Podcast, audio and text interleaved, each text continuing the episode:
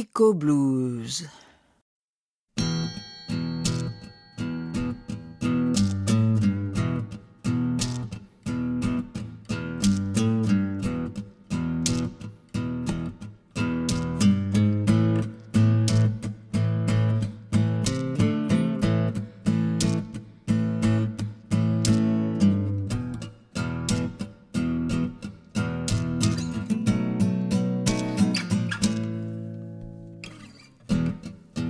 Long ago, en Louisiane.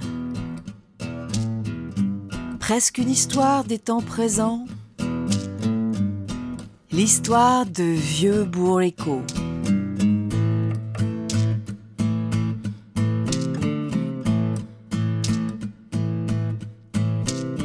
L'âne avait passé des années à tirer la charrette de coton de son maître et il rêvait du jour où il pourrait enfin jouir d'une retraite bien méritée.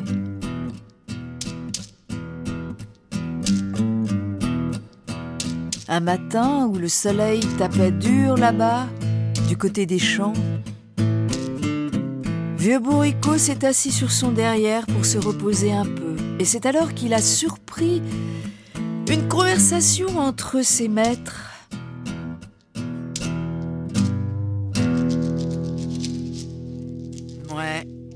t'as raison, ma. Vieux bourricot et au bouillot On veut plus se permettre de nourrir ce train de sabot. La pauvre bête est tout juste bonne pour l'abattoir. Vieux bourricot n'en crut pas ses longues oreilles. Il se releva d'un bond et déguerpit avant que son patron n'ait décollé de son fauteuil à bascule.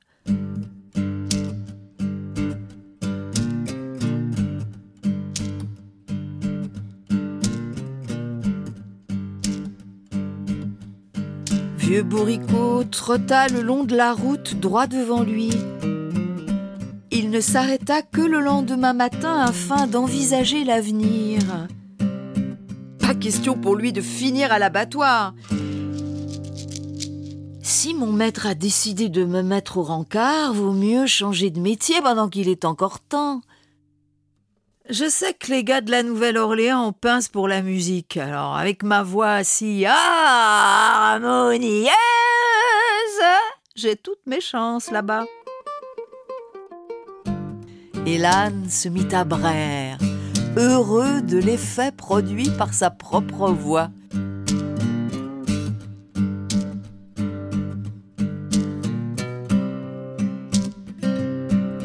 C'est ainsi qu'il s'en alla chercher gloire et fortune le long du chemin, braillant et yanant.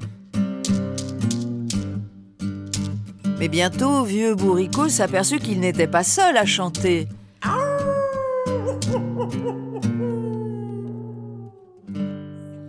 Ça alors? Il y aurait donc un autre musicien qui rôde dans les parages? Oh Montre-toi, admirable créature D'un buisson de mur déboula un vieux chien de chasse plein de puces et le poil en bataille, un clébard hideux à souhait. Dis-moi, l'ami, mais qu'est-ce que t'es venu faire au milieu de nulle part? Je t'explique. Mon nom est Chien Battu.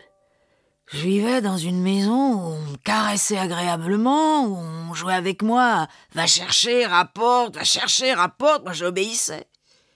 Et puis j'ai vieilli et on a trouvé un jeune pour me remplacer. Je comprends. Le monde est dur pour nous autres, passer un certain âge. Mais je suis en route pour chanter dans un club de la Nouvelle-Orléans. Tu veux pas venir avec moi? On ferait un duo du tonnerre, toi et moi. Les gars de là-bas vont pas s'en remettre.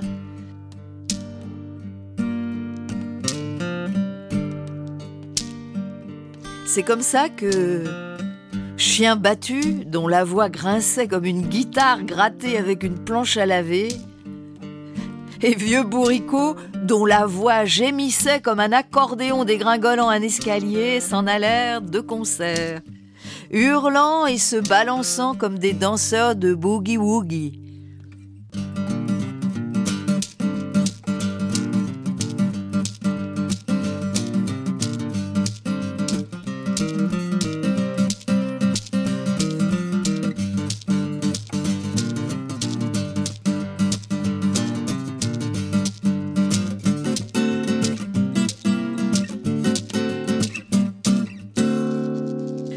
Voilà que quelques kilomètres plus loin, ils entendirent une autre voix. Ça alors Montre-toi, admirable créature Surgit alors de derrière des palmiers nains un chat rouquin, la mine triste, un chat borgne.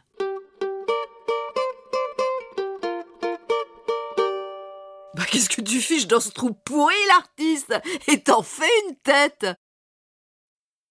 Je t'explique. J'y vais dans une gentille maison chez une vieille qui me gratta derrière l'oreille plusieurs fois par jour. Elle me laissait manger toutes les souris que j'attrapais, puis j'ai vieilli. Elle, s'est mise à me traiter de chaborgne, et finalement, un soir, cette bonne mémé m'a flanqué à la porte. Ah, tu veux pas faire équipe avec mon pote chien battu et moi? On s'en va chanter dans un club de la Nouvelle-Orléans. On va faire un trio d'enfer et les gars de là-bas vont pas comprendre ce qui leur arrive. Ça te dit, Chaborgne Pardi Et les voilà trois maintenant. Chaborgne, dont la voix gémissait comme un violon joué avec un couteau de cuisine. Chien battu, dont la voix grinçait comme une guitare grattée avec une planche à laver et vieux bourricot dont la voix gémissait comme un accordéon dégringolant un escalier. Ils s'en allèrent hurlant et larmoyant comme des chanteurs de blues.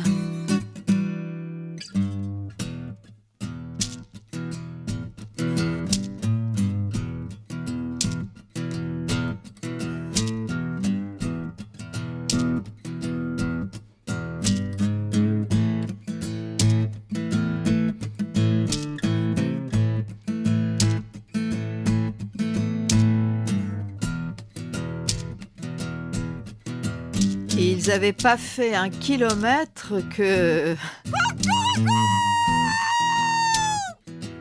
Bigre, vous entendez les gars? Bah que je me transforme en moule à gaufre si cette admirable créature n'apparaît pas immédiatement. Et des branches d'un saule pleureur apparut un coq misérable et tout déplumé. Bah qu'est-ce qui t'est arrivé, cocoriqueux je t'explique. Je suis au chômage technique.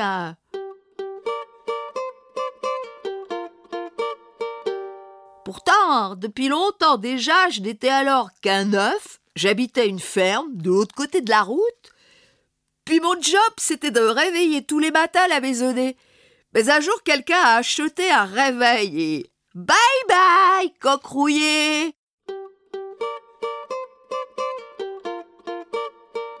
Bienvenue dans la bande, vieux. On s'en va chanter dans un club de la Nouvelle-Orléans. Et à nous quatre, euh, on va casser la baraque. Et c'est ainsi que Coq rouillé, dont la voix résonnait à peu près comme un piano frappé à coups de marteau, Chaborgne, dont la voix gémissait comme un violon joué avec un couteau de cuisine, Chien battu, dont la voix grinçait comme une guitare grattée avec une planche à laver, et vieux bourricot, dont la voix gémissait comme un accordéon dégringolant un escalier, marchèrent de concert, scatant et se trémoussant comme des musiciens de bebop.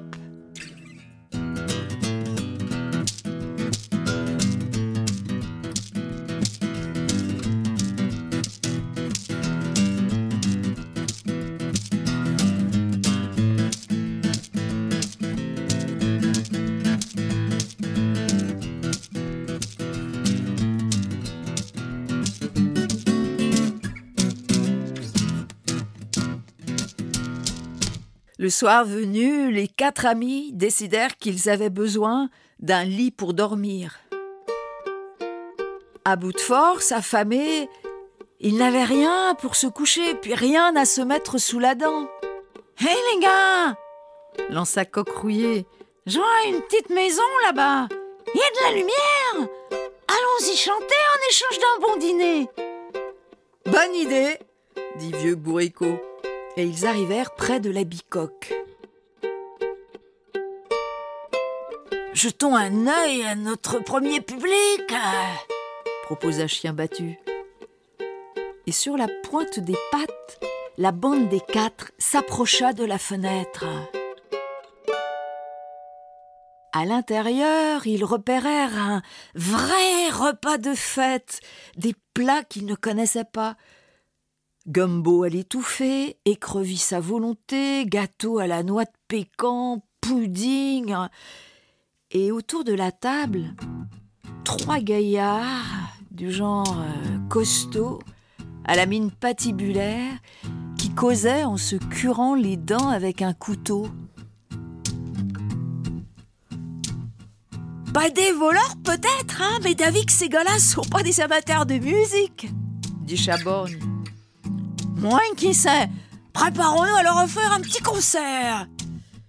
Et c'est ainsi que vieux bourricot se planta devant la fenêtre sur un cajot branlant, que Chien battu grimpa sur son dos, que Chaborgne escalada ses deux amis pour s'installer sur le dos de Chien battu et que Coquerouillet se percha sur le dos du matou. Après avoir pris une grande respiration, les quatre artistes poussèrent un cri si puissant et si assourdissant que le vieux cajot s'effondra et que les quatre se retrouvèrent pattes en l'air, projetés à l'intérieur de la bicoque. Ce cri et le fracas qui s'ensuivit terrorisèrent les trois voleurs qui prirent leurs jambes à leur cou et s'enfuirent dans les bois. Une fois chacun remis sur ses pattes et sa dignité retrouvée, les quatre chanteurs affamés se jetèrent sur le festin abandonné par les voleurs. Ils s'empiffrèrent tant et tant qu'à la fin leur ventre cria grâce, ventre plein, amis contents. Allez, au lit, les amis, ordonna vieux bourricot. Coquerouillet se percha sur une poutre du plafond. Chaborgne prit place sur une étagère. Chien battu se mit en boule près du feu. Et vieux bourricot s'installa derrière la porte. Les quatre compères ne tardèrent pas à piquer un roupillon et à ronfler comme des bienheureux.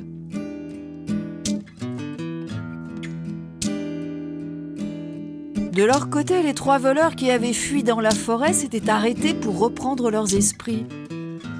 Oh, quel endroit maudit Mais c'est quoi ce monstre qui nous a attaqués dit le premier voleur. Hey, si c'était le diable qui nous l'avait envoyé, avec toutes ses plumes, ses fourrures et ses dents, ce cri venu de l'enfer dit le deuxième voleur. J'entends plus rien, et peut-être qu'il est reparti observa le troisième je retournerai bien là-bas récupérer ma part de butin. Qui m'accompagne?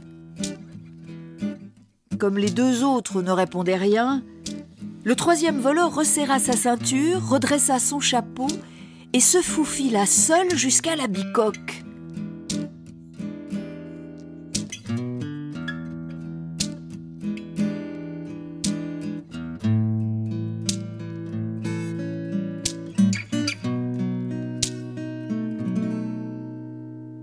Lorsqu'il arriva, il n'entendit aucun bruit.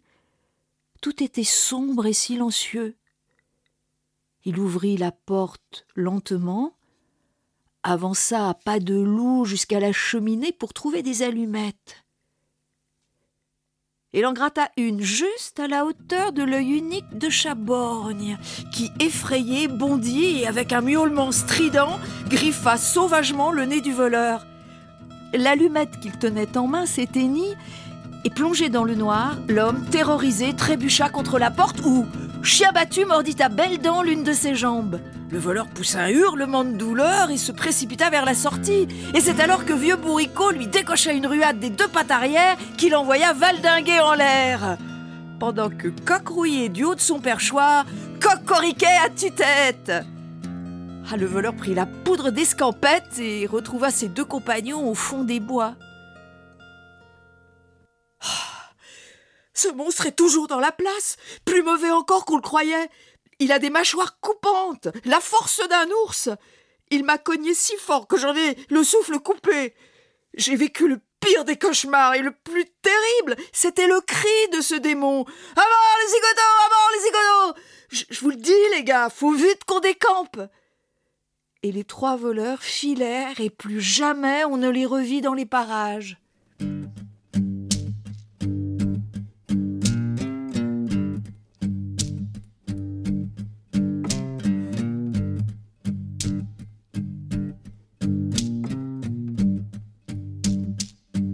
Vieux bourricot, chien battu, Chaborgne et Coq rouillé renoncèrent à tenter leur chance dans un club de la Nouvelle-Orléans. Comme ça, les gars de la grande ville ne surent jamais ce qu'ils avaient raté.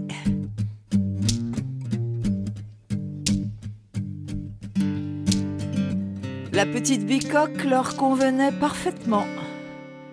Les quatre s'y installèrent confortablement et ils y chantèrent harmonieusement le reste de leur jour.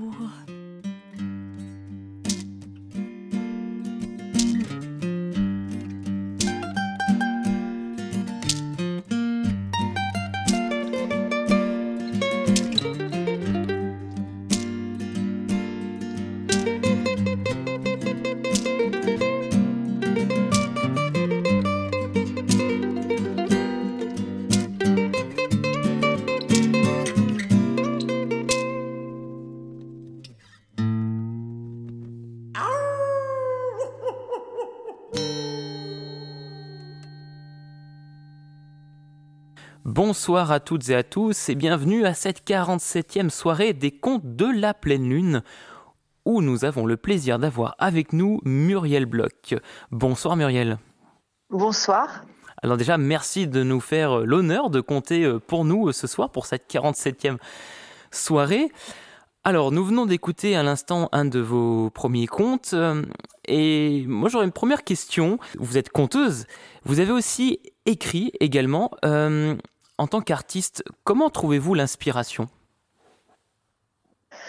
Alors, euh, déjà le mot inspiration, je ne sais pas trop ce que c'est l'inspiration. Il y a de l'expiration et de l'inspiration.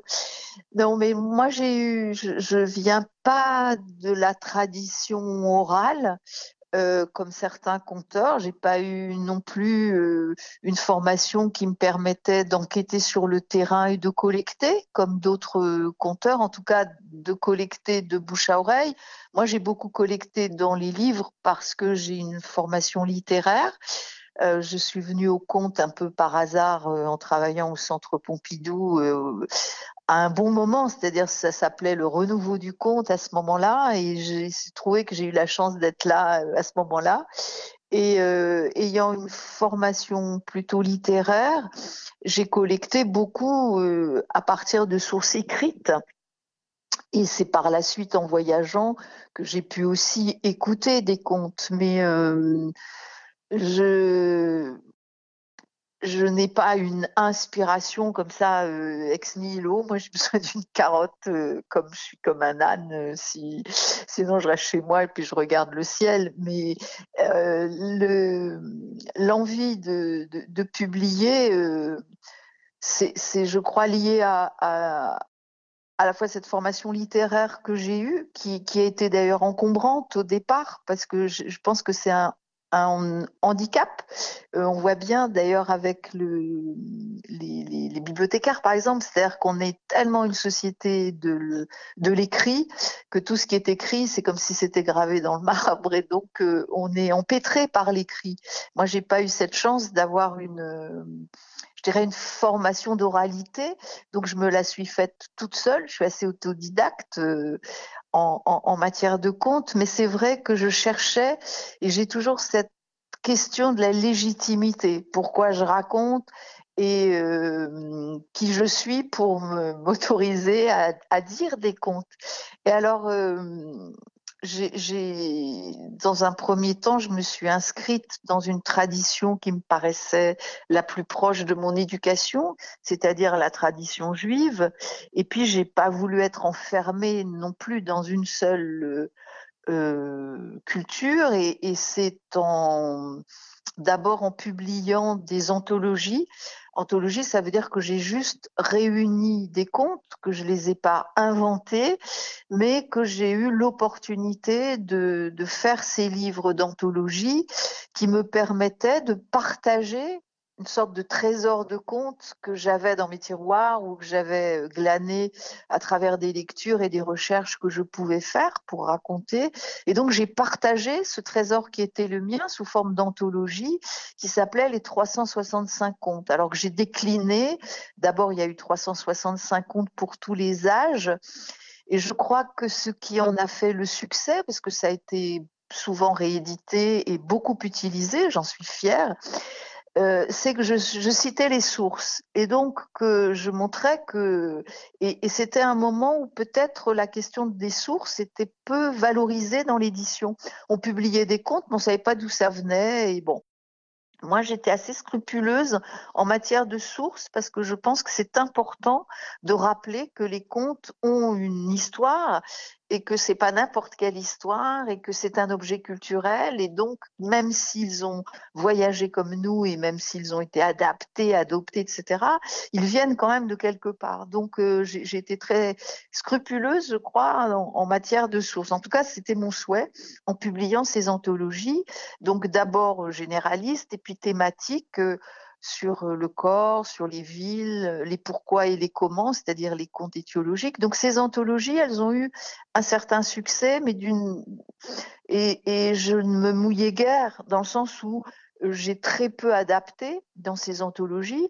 C'est juste si les droits étaient trop élevés, parce que Gallimard a toujours payé les droits aux éditeurs qui étaient mentionnés dans, dans la table des matières, dans, dans et, donc euh, euh, je, me suis impliquée, je dirais, euh, euh, au fur et à mesure, j'ai compris, en ayant une plus grande culture des contes, que je pouvais moi aussi ajouter ma petite pierre à l'édifice. C'est pour ça que quand j'ai publié des recueils plus personnels, je mentionnais raconter par.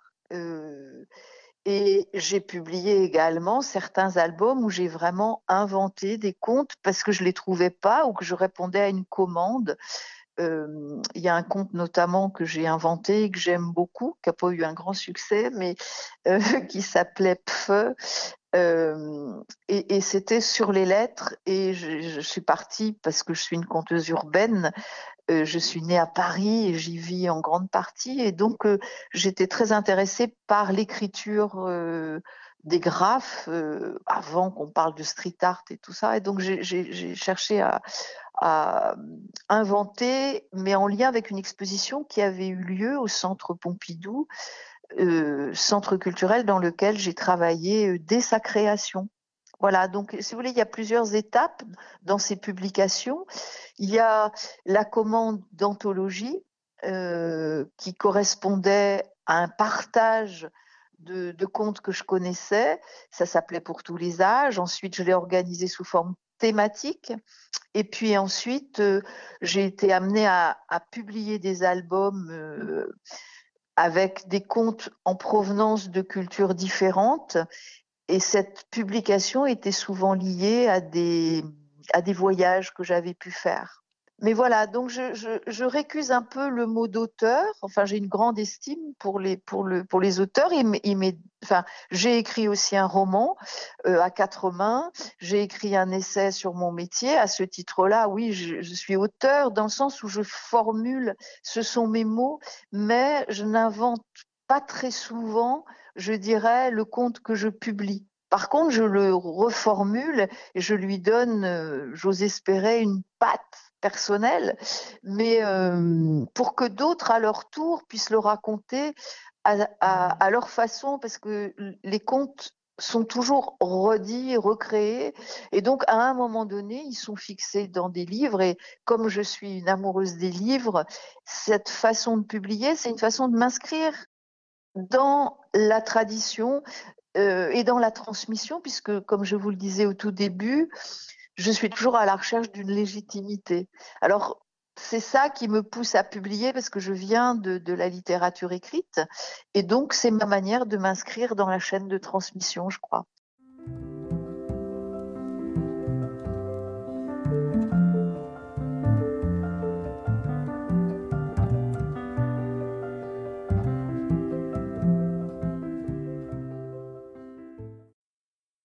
Le renard filou et le caillou.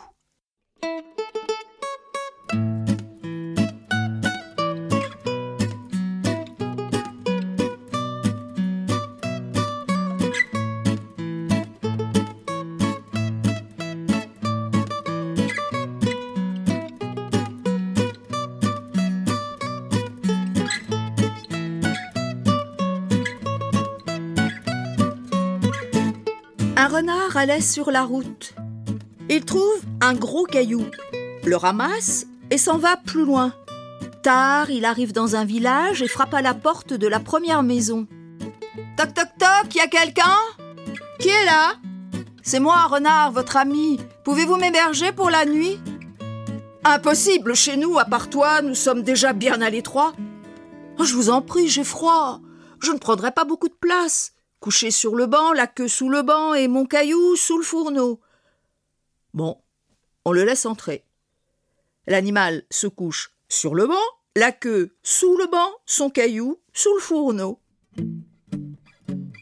Mais au petit matin, avant même que le jour ne soit levé, le renard quitte le banc, sort de la maison et enterre son caillou près d'un arbre.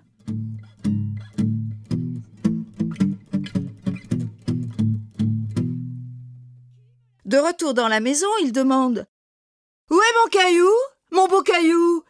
Qui me l'a volé? Bah, Dans la maison, on cherche partout, on trouve rien. Alors le renard saute sur la table et crie Mon caillou ou un coq? Un coq ou mon caillou? Mon caillou ou un coq? Un coq ou mon caillou Pour le calmer, la femme du paysan va chercher un coq au poulailler et lui donne. Tout content, le renard s'en va, le coq sous le bras. Un renard s'en alla, trouve un caillou, l'enterra, à la place un coquilla, tralala, tralala. Il se dirige vers un autre village. Arrivé devant une maison de ce deuxième village, il frappe. Toc toc toc, y a quelqu'un? Oui, mais tu es qui?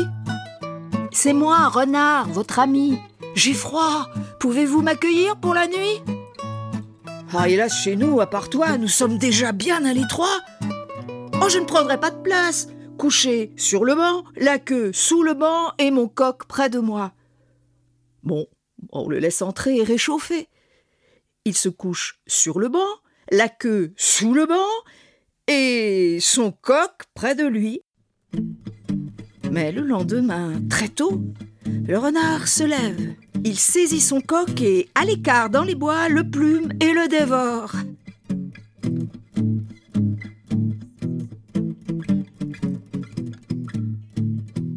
Puis, de retour dans la maison, il demande à tous Où est mon coq? Mon beau coq! Quelqu'un me l'a volé! Oh, mais personne! Chut, tais-toi! Mais le renard semble enragé, il saute sur la table et menace Mon coq! Ou un mouton. Un mouton ou mon coq. Mon coq ou un mouton Un mouton ou mon coq. Si bien que pour le faire taire, on lui donne un mouton. Et le renard s'en va.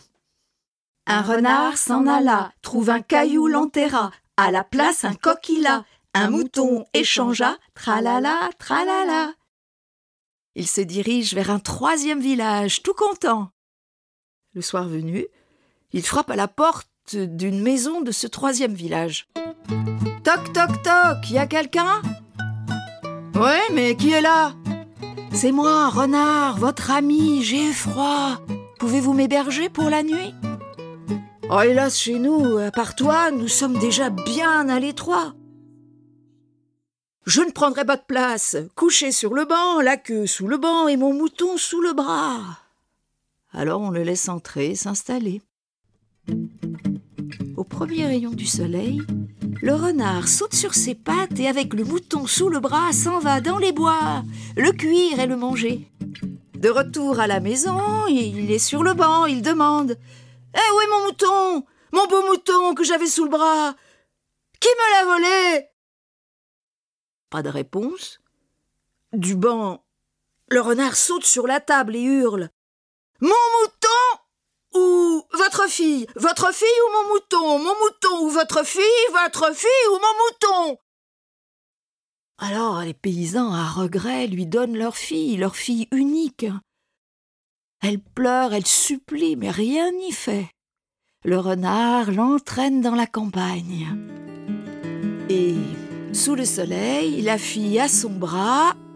Un renard s'en alla, trouve un caillou l'enterra. À la place un coquilla, un mouton échangea. Une fille contre un mouton, tralala, tralala. Arrivé en haut d'une colline, le renard entend un berger qui joue de la flûte. L'animal s'approche, fasciné par le son de la flûte. La fille en profite pour s'échapper et elle se jette dans les bras du berger. Garde-moi, s'il te plaît. C'est alors que le renard exige La fille contre ta flûte. Ta flûte contre la fille. La fille contre ta flûte, ta flûte contre la fille. Sans hésiter, le berger accepte. Et la fille se met à danser de joie.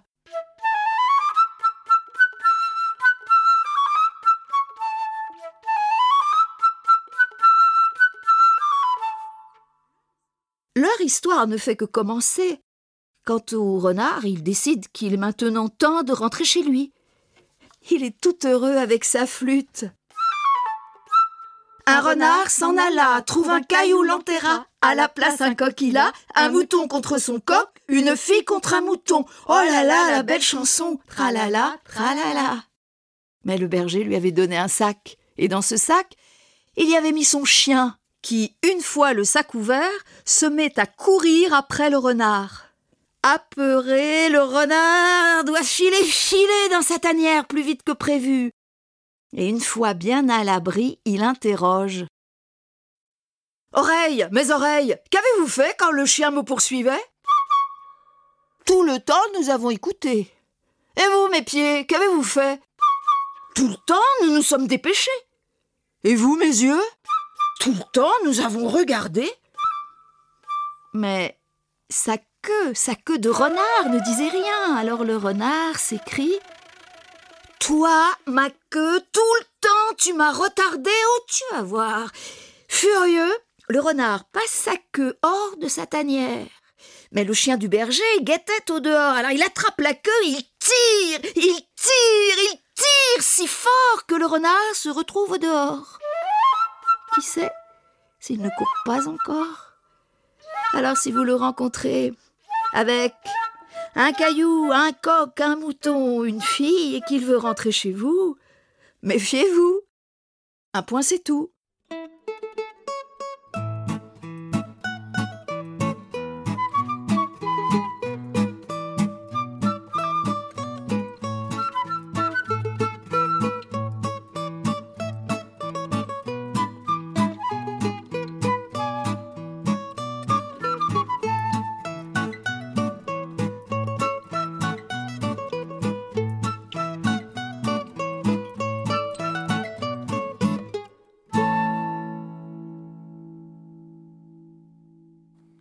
Muriel, vous avez enregistré plusieurs livres CD. Que pensez-vous de l'utilisation de l'outil numérique en cette période de pandémie qui demande aux artistes de trouver de nouvelles alternatives?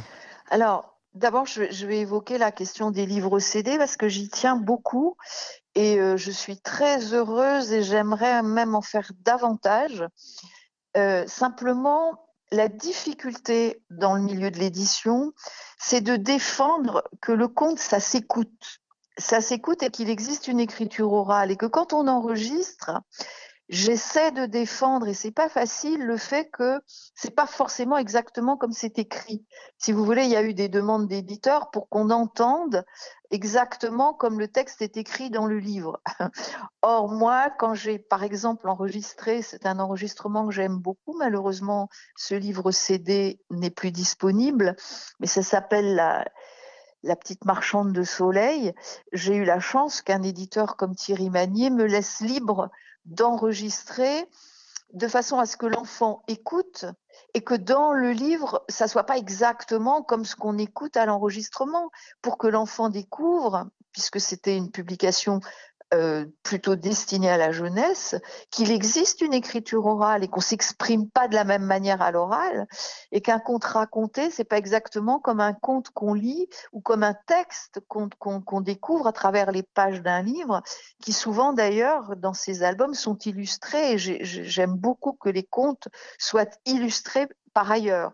Mais alors, les livres CD, pour moi, c'est un tout. Et j'adore le faire parce que j'aime écouter et que j'aime défendre cette dimension orale du conte. Malheureusement, pour des raisons aussi économiques, le livre CD, c'est pas toujours, enfin c'est compliqué pour des questions aussi de, de droit, d'interprète, etc., etc. Mais je continue d'en faire, euh, que ce soit pour le jardin des mots, euh, récemment encore, où euh, j'essaie de défendre au maximum ce, cette idée de l'enregistrement pour que les contes soient offerts aux enfants pour les écouter. Et c'est pour ça aussi que j'ai enregistré, j'espère en faire de nouveau, pour euh, cette maison qui s'appelle l'Uni, c'est une boîte verte comme ça où les enfants a priori n'ont pas de support écrit, mais simplement ils écoutent. Et euh, bon, il y a une dimension aussi interactive dans, dans l'idée de l'uni, c'est-à-dire qu'après les enfants puissent à leur tour fabriquer des, histoires. Et euh, moi, j'ai tenu à ce que dans cette production comme ça euh, assez importante, ils puissent s'y glisser des contes, que les enfants connaissent la différence entre des histoires inventées par des auteurs et puis des contes qui appartiennent à une mémoire collective. Que moi, à ma façon, je réécris, je re-raconte. Mais il y a une différence et c'est cette différence que j'essaye d'inscrire dans cette machine euh, à, fabriquer des histoires qui s'appelle l'UNI et qui est assez répandue, enfin qui connaît un grand succès auprès des enfants. Donc, euh, je, défends vraiment la possibilité d'enregistrer. J'ai aussi enregistré euh, un, CD pour euh, qui est une maison courageuse qui enregistre des, compteurs. Alors aujourd'hui, ils se mettent au livre disque et c'est tant mieux. Mais je, crois qu'il y a, vraiment un, une, ça, ça va avec le conte, je crois le, fait d'enregistrer. Alors aujourd'hui, on est devenu des zoomies, là, comme dit euh, le philosophe Bruno Latour, c'est-à-dire qu'on on communique à travers des écrans. Et je dois dire qu'au départ, j'étais très réticente pour le faire. En plus, pendant la première pandémie, on a eu alors une inflation comme ça de, de comptes mal, enregistrés, mal filmés, etc. Parce que les gens avaient un besoin d'histoire. Donc je comprends que euh, ça se soit, enfin, c'est eu lieu. Mais euh, moi, j'avais une indigestion de voir euh, toutes ces personnes en, train de raconter sur un écran. Bon, j'étais un peu réfractaire à tout ça.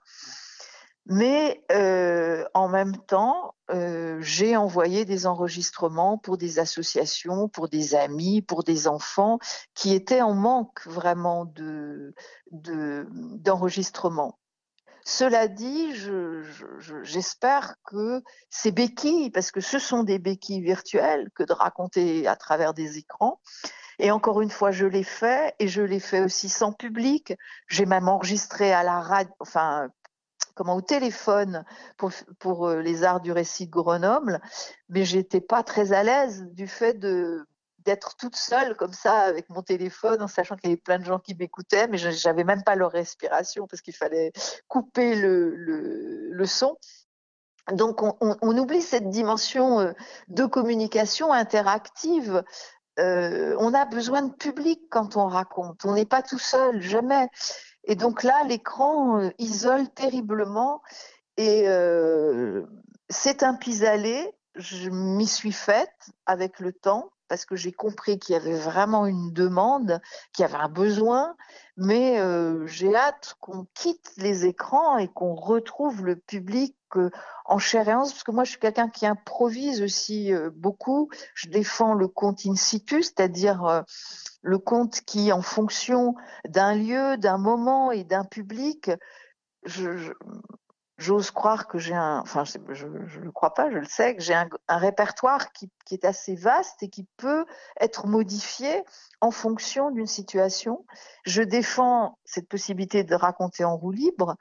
Et donc euh, là, avec les écrans et l'absence de public, c'est difficile de, pouvoir être à la place que j'espère euh, pouvoir tenir euh, en qualité de conteuse. Ce, que, ce qui me plaît beaucoup dans l'enregistrement, c'est la précision. C'est-à-dire que quand moi je suis en public, comme je vous dis, j'apprends pas par cœur et j'ai une marge de liberté d'improvisation.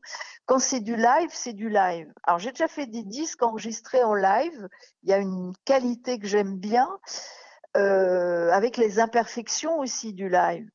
Ce qui est intéressant quand on enregistre en studio, et c'est ça que j'aime tellement, c'est qu'on est amené à chercher une bonne distance, euh, même dans la projection de la voix, et qui n'est pas la même qu'en public, bien entendu, dans l'énergie, et aussi de, perfectionner quand même ce qui parfois, dans la formulation, peut être un peu maladroite et tout. J'ai souci que quand j'enregistre euh, euh, en studio, ben il y, a une je sais que l'enfant, l'adulte va réécouter, réécouter, donc il faut qu'il y ait une, une vraie dimension de, de, de langue euh, correcte, etc., de, de, rythme de phrase, etc. Donc, pour ce travail de précision euh, qu'autorise l'enregistrement, moi, j'aime beaucoup ça. J'aime la, tension qui existe dans un studio. Euh, j'aime beaucoup travailler avec un ingénieur du son. J'adore participer au montage. Je travaille toujours avec la musique. Donc tout ça me, passionne beaucoup. Donc l'audio, vraiment, j'aime ça. Et c'est un tout autre travail que d'être en train de raconter en public, qui est une autre dimension que j'adore, mais, mais c'est pas la même chose. Donc je fais bien la différence entre des enregistrements audio et puis euh, ben, des, des prestations euh, avec du public, quoi. Eh bien justement, ce soir, bah, nous sommes à sa distance, donc on va poursuivre donc l'écoute d'un de vos prochains contes, et puis on revient ensemble, donc juste après. La douceur du miel ne console pas de la piqûre de l'abeille.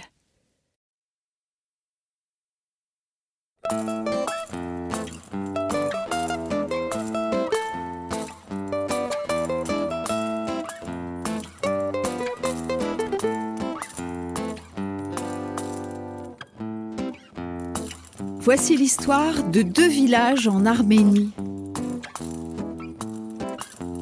Installé dans la plaine, le village d'en bas.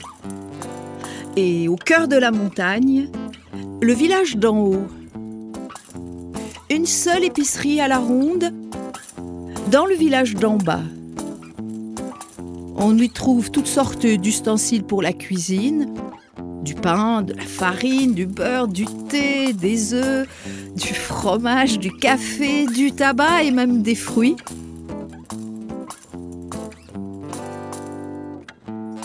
Un matin, à l'heure d'ouverture du magasin, se présente un berger du village d'en haut avec son chien. Bienvenue à toi s'écrie l'épicier tout content. Tu es mon premier client de la journée et tu vas donc me porter chance. Qu'est-ce que je te sers? Du miel, s'il te plaît. Ah, tu vas te régaler. Mon miel est excellent cette année. Les abeilles ont bien travaillé. L'épicier s'empresse d'aller chercher un pot en verre vide, puis muni d'une louche, il s'approche du tonneau de miel. C'est alors qu'une mouche, qui virevolte depuis un moment dans l'épicerie, s'approche tandis que l'épicier verse le miel avec sa louche. Se rapproche la mouche de la goutte de miel échappée de la louche qui tombe dans la poussière du plancher. Aussitôt, la mouche vole en piquer dessus et sans miel ce qui attire l'attention du chat de l'épicier.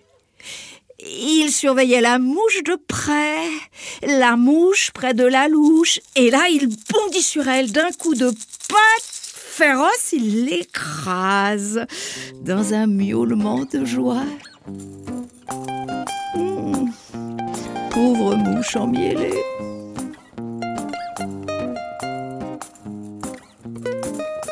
Voilà que le chien du berger, qui est à côté de son maître, dans l'épicerie, se met à grogner et puis à gronder. Il bave, il aboie. Comme nous le savons, chat et chien sont ennemis héréditaires. Alors le chat fait le dos rond et se poste devant le chien. Voilà les deux ennemis face à face. Le chien montre ses crocs, le chat sort ses griffes et le combat commence.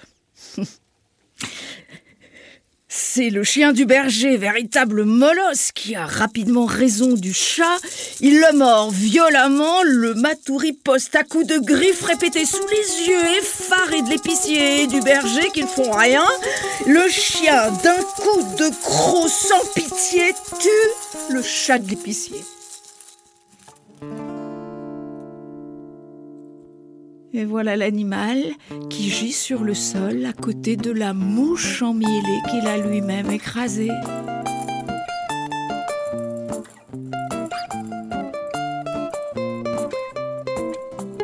À la vue de son chat mort, l'épicier proteste vigoureusement. Enfin, regarde ce que ton chien a fait à mon chat Oh, le bâtard et dans sa rage, l'épicier malheureux se saisit de la louche pour flanquer un grand coup sur la tête du chien. Et il continue de plus belle avec tout ce qu'il trouve sur les étagères. Assommé, le chien s'étale à côté du chat qui repose près de la mouche. En l'espace de cinq minutes, de bon matin, voilà déjà trois morts dans l'épicerie.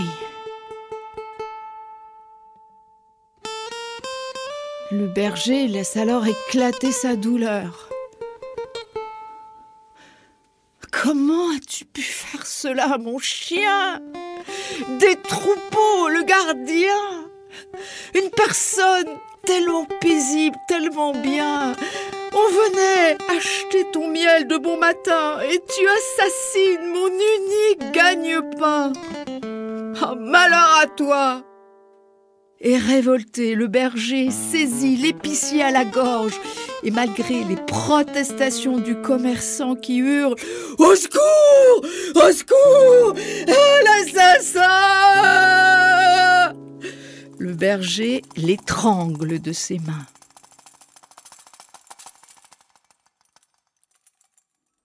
Ils sont maintenant quatre côte à côte, couchés sur le sol de l'épicerie.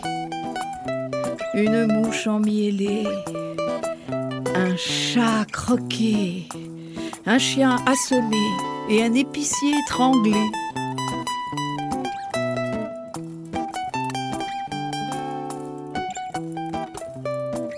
Les cris du commerçant ont alerté les gens du village qui accourent jusqu'à la boutique. Et sans écouter les arguments du berger, ils s'en saisissent pour le punir immédiatement. On le traîne dans les rues du village, on l'insulte. Criminel, sale étranger, assassin d'honnêtes commerçants. Et sans prendre le temps d'un procès, le berger est pendu haut et court. Ah bon débarras disent les villageois, persuadés de leur bon droit.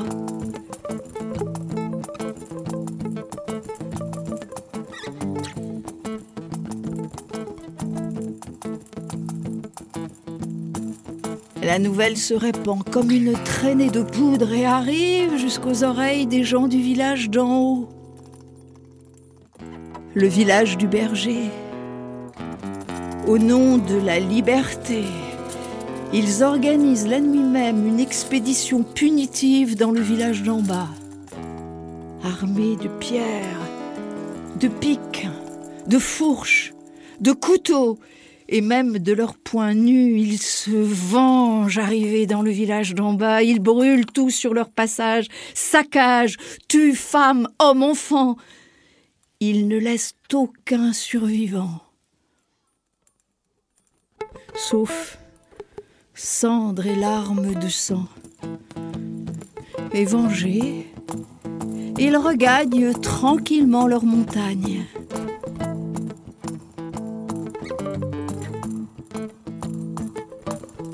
Aussitôt, au nom du droit des peuples à vivre libres et en paix, tous les villages d'en bas s'organisent.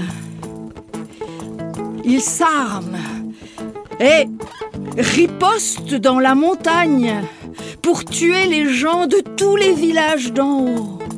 C'est le début d'une guerre sans merci, une guerre incessante entre ceux des villages d'en bas et ceux de la montagne. Une guerre sans pitié, une guerre qui se répand dans le pays tout entier. Des milliers de morts, de génération en génération. Et aujourd'hui encore, où la paix est enfin revenue, nul ne sait, à part vous qui maintenant connaissez l'histoire, que tout a commencé à cause d'une goutte de miel.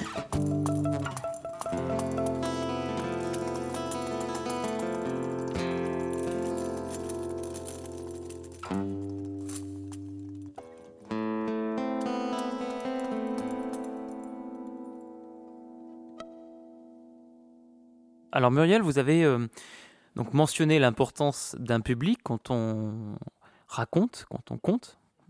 Oui, et, même je peux, je peux donner cette anecdote aussi, si ça peut vous intéresser, c'est que quand j'ai enregistré pour euh, France Culture il y a des années, une série d'émissions qui s'appelait, alors euh, peut-être vous n'étiez même pas né, je sais pas, mais c'était dans les années 90. J'avais enregistré près de 30 émissions qui s'appelaient Les histoires à se réveiller couché et qui étaient diffusées le samedi matin. Euh, et on les enregistrait la veille. Avec du public, j'avais insisté là-dessus. Et par chance, on avait un peu de public. Alors, quand je dis on, c'est parce que j'étais avec deux musiciens. Donc, c'était une durée d'une demi-heure, ce qui est quand même pas mal à la radio. Et euh, on enregistrait avec le public qui était celui qui visitait la maison de la radio. C'est-à-dire que quand les visites étaient proposées, on leur disait voilà, il y a une émission dans tel studio avec une conteuse et deux musiciens. Si vous souhaitez euh, voir comment se fait une émission, ben vous êtes les bienvenus. Et même ces émissions de radio avaient un public. Et c'était chouette pour ça. Euh, alors si on débordait un peu, ben entre le vendredi, la visite avait lieu le vendredi puisqu'on enregistrait la veille, l'émission était diffusée le samedi matin. Et donc après, au montage, si jamais on avait merdouillé, si jamais c'était un peu trop long par rapport aux 30 minutes, bon, on, avait une petite marge de manœuvre. Mais euh, ces, émissions que j'ai tellement aimé faire, elles avaient du public. Et ça se sent dans l'enregistrement. J'ai regretté quand ça s'est arrêté. Il y a même des, auditeurs qui ont dit, mais alors, euh, on n'a plus nos histoires à se réveiller coucher. Enfin, voilà. C'était une expérience euh, audio qui a été pour moi très, très heureuse. Et vous retrouvez ce soir euh, avec la MJC Confluence pour les contes de la pleine lune. tout, tout, à fait. Et j'aimais beaucoup la thématique, par exemple, de, de, la pleine lune que vous avez choisie. Je me souviens que quand je suis venue il y a quelques années, j'avais beaucoup aimé euh, et j'avais cherché à raconter des choses en lien justement avec le cycle lunaire. Je m'étais dit quand même, la pleine lune, c'est pas rien. Euh, donc je garde un très bon souvenir de ce passage euh, à la MJC Confluence.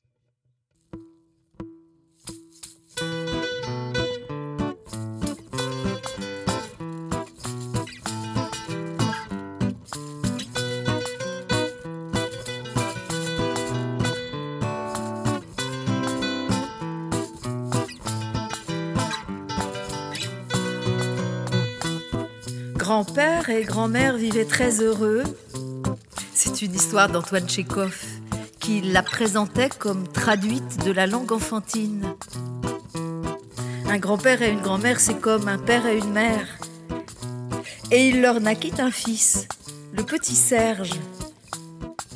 Serge avait de longues oreilles et un navet à la place de la tête. Serge grandit et il devint gros, très gros. Grand-père le tira par les oreilles, il tira, tira, mais impossible de tirer Serge jusque dans le monde. Grand-père appela grand-mère à l'aide. La grand-mère attrape le grand-père, le grand-père attrape le navet, ils tirèrent, ils tirèrent, mais ils ne tirèrent rien du tout de Serge. La grand-mère appela la tante de Serge à l'aide. C'était la princesse. La princesse attrape la grand-mère. La grand-mère attrape le grand-père. Le grand-père attrape le navet. Ils tirèrent, ils tirèrent, ils tirèrent de toute leur force, mais ils ne tirèrent rien de Serge. Alors la princesse appela l'oncle de Serge à l'aide, le général. Le général attrape la princesse. La princesse attrape la grand-mère. La grand-mère attrape le grand-père. Le grand-père attrape le navet. Ils tirèrent. Ils tirèrent. Ils tirèrent. Ils tirèrent et n'en tirèrent toujours rien. Alors le grand-père n'y tint plus. Il maria sa fille à un riche marchand. Et il appela à l'aide le riche marchand avec ses billets de mille roubles. Le marchand attrape l'oncle, le général. Le général attrape la tante, la princesse. La princesse attrape la grand-mère. La grand-mère attrape le grand-père. Le grand-père attrape le navet. Ils tirèrent, ils tirèrent, ils tirèrent, ils tirèrent la tête du navet jusque dans le monde. Et Serge devint conseiller d'État.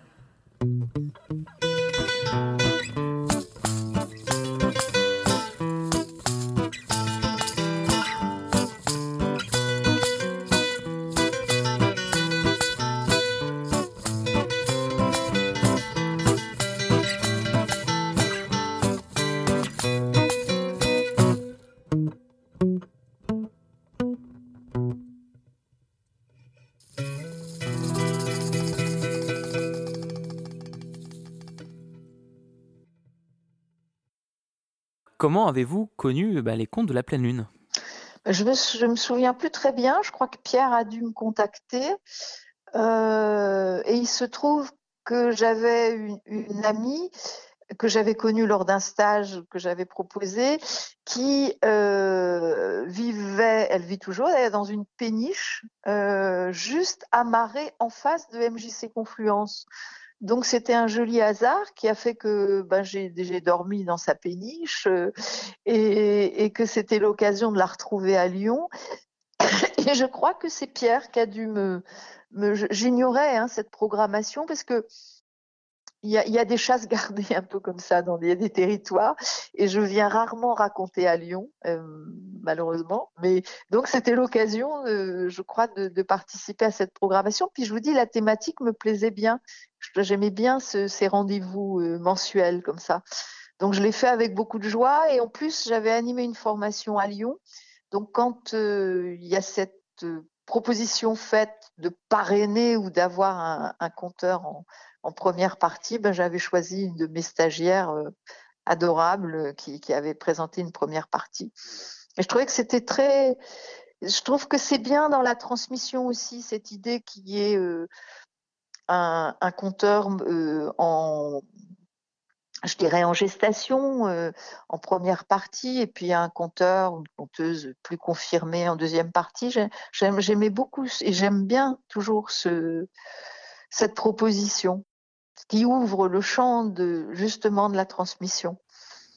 Alors en parlant de, également de transmission, les contes de la pleine lune sont un événement euh, récurrent dans l'année, puisque ça intervient au moment de la pleine lune. Donc, c'est euh, un moyen mémotechnique de s'en souvenir, ce qui est vraiment hyper, hyper intéressant, notamment bah, pour les publics qui viennent un peu des quatre coins de, la région.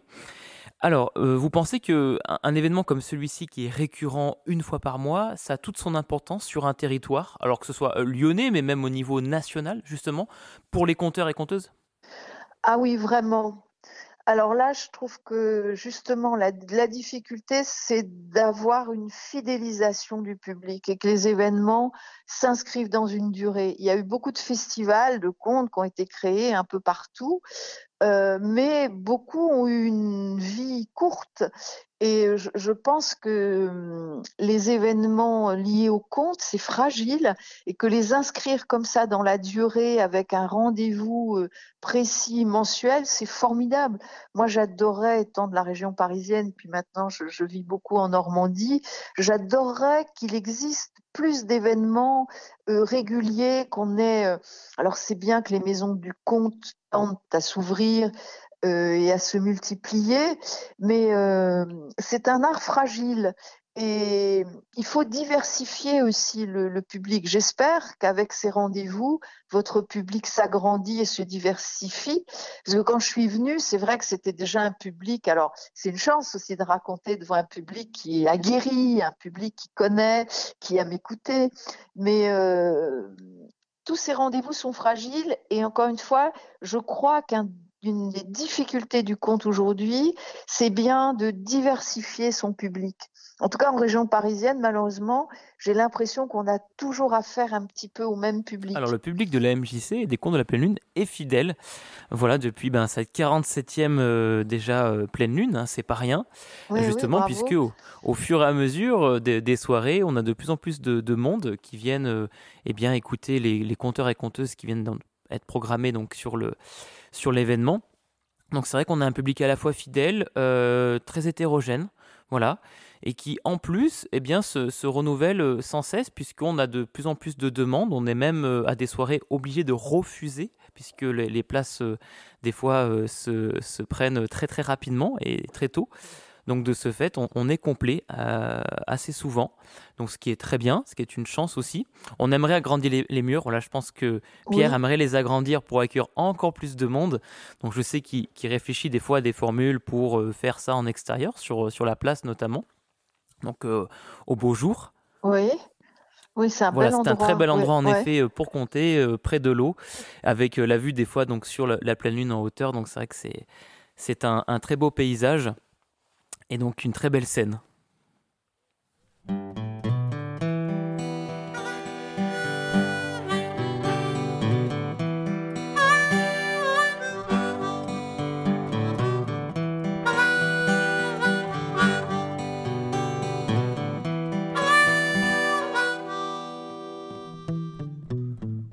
Dans un village de Sibérie vivait une jeune fille prénommée Ayoga. Elle était belle, mais tellement belle. Il n'en existait pas de plus belle sur la terre. Elle-même en convenait et elle passait ses journées à se regarder dans l'eau. Elle ne faisait que cela. Admirer son visage, admirer son corps du matin au soir. Et un jour, sa mère lui dit Oh ma toute belle, ma chérie, je vais faire des galettes. Euh, est-ce que tu veux bien aller me chercher de l'eau à la rivière? Oh maman, c'est bien trop dangereux, je, je pourrais me noyer. Bah ma chérie, tu n'auras qu'à te rattraper aux branches des buissons et tu n'auras qu'à en choisir des résistants. Ah oui, mais si je m'écorche les doigts bien ma chérie, protège-les avec des gants. Oui, mais s'ils se déchirent, eh bien tu les raccommoderas. Mais maman, si l'aiguille me pique un doigt, le sang coulera. Oh, ma chérie, tu n'auras qu'à mettre un dé à ton doigt. Et comme ça, la mère et la fille discutent. Rien ne se passe. Mais voilà qu'une jeune voisine arrive et elle propose ses services à la maman d'Ayoga qui accepte. Et la jeune voisine s'en va, elle, chercher de l'eau. Quand elle revient, la mère d'Ayoga pétrit la pâte et se met à préparer les galettes. Ah, ça sent bon dans la maison. Ça sent tellement bon. Sa fille a bien envie d'y goûter. Oh non, ma toute belle, c'est trop chaud pour toi. Tu, tu pourrais te brûler les doigts. Oh, mais maman, je pourrais mettre des gants. Oh, ma chérie, j'ai l'impression que je les ai lavés et qu'ils sont encore mouillés. Ah, mais tant pis, je vais les chercher. Oh, ma chérie, ne te donne pas cette peine. Tu pourrais peut-être abîmer ta beauté. Et la mère se dépêche d'offrir les galettes à la jeune voisine qui se régale. Ayoga la regarde et elle meurt d'envie d'en manger. Alors elle tend le cou pour regarder les galettes. Elle regarde la voisine manger et son cou s'allonge, s'allonge. Furieuse, Ayoga tend les bras pour attraper une galette, mais ses bras s'agitent si fort, si fort qu'il se transforme en aile d'oiseau. Et Ayoga est entraînée malgré elle. Elle s'envole malgré ses cris. Elle survole la rivière et elle est affolée. Elle pleure. Je suis belle. Je suis la belle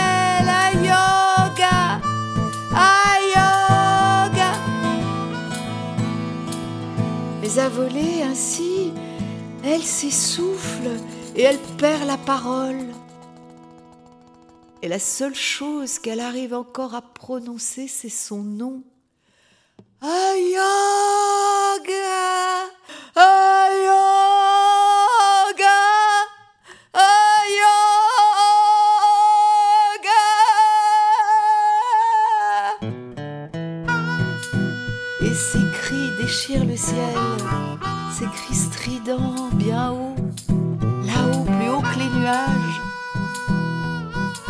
Et ce cri, c'est celui de loi jusqu'à aujourd'hui.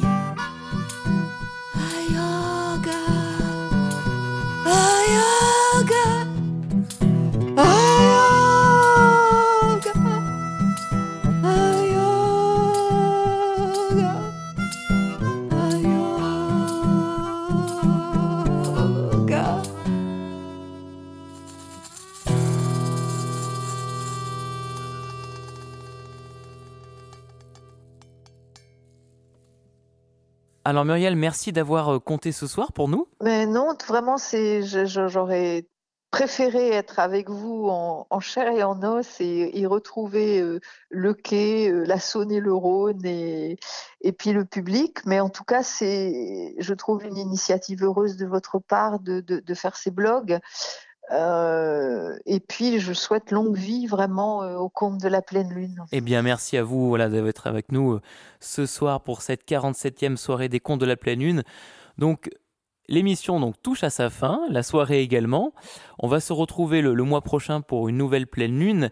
Mais avant ça, je tiens euh, et nous tenons avec Pierre et l'ensemble de l'équipe de la MJC Confluence et des contes de la pleine lune, eh bien, vous souhaiter à toutes et à tous une belle année 2021. Voilà, il est encore temps, on a encore, euh, je crois, trois jours devant nous pour se souhaiter une, euh, bonne année. Donc que l'année soit déjà meilleure que la précédente avec euh, cette pandémie on espère bien sûr vous retrouver très rapidement eh bien, euh, ici à la MJC Confluence pour des nouvelles soirées Contes de la pleine lune. Merci encore une fois à vous Muriel. Eh ben, merci et très bonne année à toute l'équipe et courage et euh, inventivité, créativité et euh, ouverture des lieux et retrouvailles avec le public, vraiment. Eh bien, on a hâte aussi de vous retrouver sur scène cette fois-ci. À très vite Muriel, merci beaucoup. Belle soirée à toutes et à tous. Merci Nicolas, bonne soirée à vous. Au revoir.